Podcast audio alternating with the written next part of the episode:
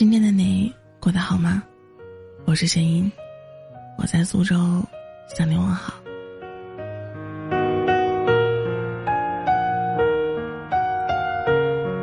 这几天追《三十而已》，差点没被许幻山那个憨皮气嗝屁了。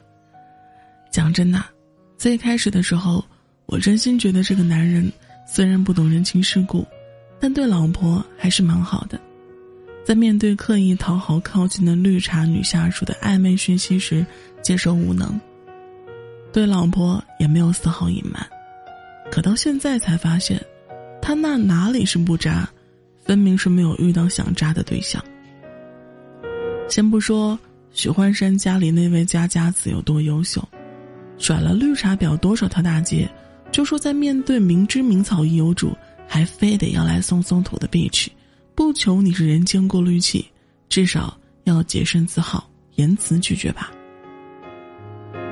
自己家里一堆破事儿，还在靠着家中先妻处处操心，你他妈还有脸在外面勾三搭四，和别人玩初恋般心动感觉的游戏？但凡有点良知，都该抽自己几个大嘴巴子。别人主动凑上来，舔了你的冰淇淋。你不声不响不拒绝，还一脸回味的继续吃，丝毫没有自己已经为人夫为人父的意识，反倒享受其中。或许吧，对于男人而言，家里的饭菜哪怕有米其林三星水准，外面没吃过的屎都是香的。其实，知三做三的林有有，绿茶段位并不高，这么明显的手段，许幻山也不可能看不出来。一个巴掌拍不响，就是不想看出来罢了。都是成年人，面对别人抛出的暧昧和橄榄枝，说丝毫察觉不到，真的太假了。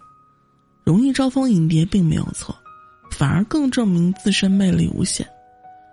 但面对那些扑上来的花花草草，以一个怎样的态度去面对，真的很重要。懂得拒绝的男人，加一万分。我知道，在这个变幻莫测的天地间，每个人在各种各样的诱惑面前，都会有一颗躁动的心。但我还是想说一句：那些能够做到严以律己、始终如一、有分寸、知道保持距离的另一半，简直不要太帅。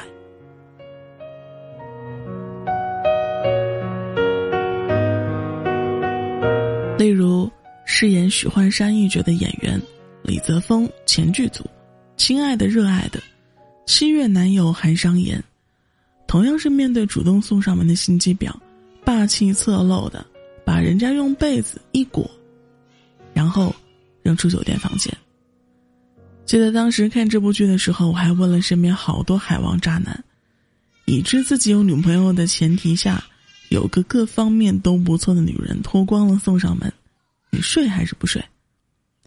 大多数男人的答案自然是。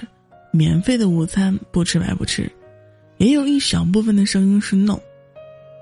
单身的时候怎么玩都行，两个人在一起了，就不应该再朝三暮四。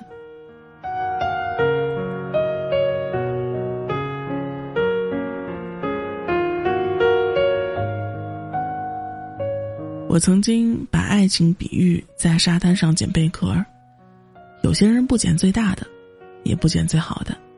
捡到最喜欢的以后，便再也不去沙滩，而有些人不仅这个也喜欢，那个也喜欢，甚至还想拥有整个沙滩。讲真的，谁不喜欢娇艳的花朵、新鲜的美食、没见过的风景、没经历过的人和事？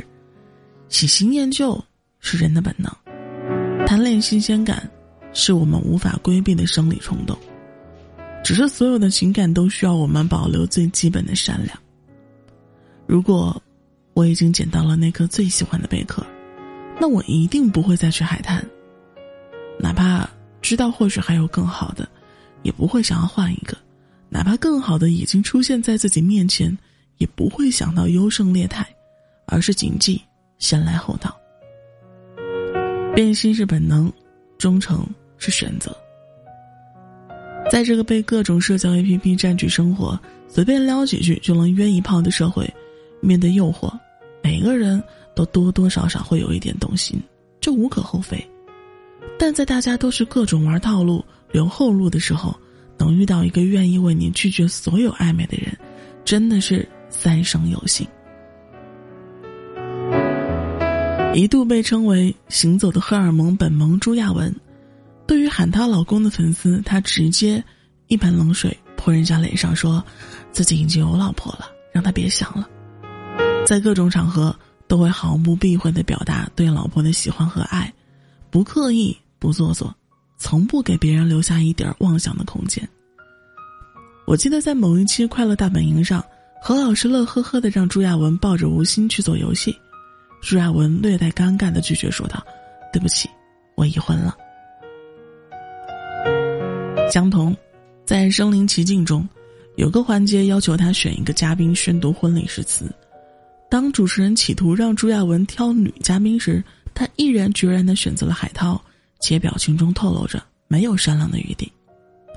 有很多人说，真的太喜欢那种聊天秒回，还有走开了再回来告诉你刚才去干嘛了的人，简直就是生命之光。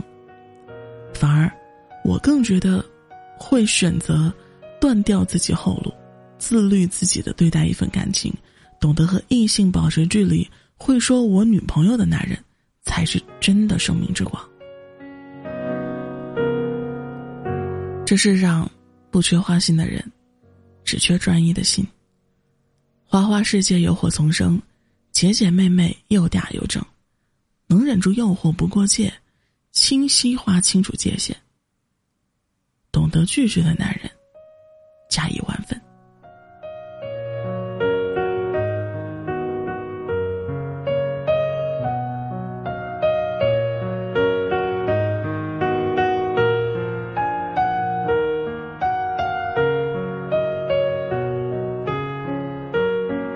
好的，今天的节目就到这里了。那在最后，我突然想起来，前段时间更新的一期节目，有一位听友在下面回复道：“当今社会，人生的出场顺顺序真的很重要。确实，人生的出场顺序真的是相当重要的。所以，无论你后来有没有遇到更好的，如果你现在身边已经有了那个人。”请谨记，先来后到，不要忘了他的曾经付出，不要辜负了他当初选择你，是为了要快乐，是因为觉得跟你在一起有未来。好的，我们要说再见了，嗯，我们下期再见吧，拜拜，晚安，祝你好。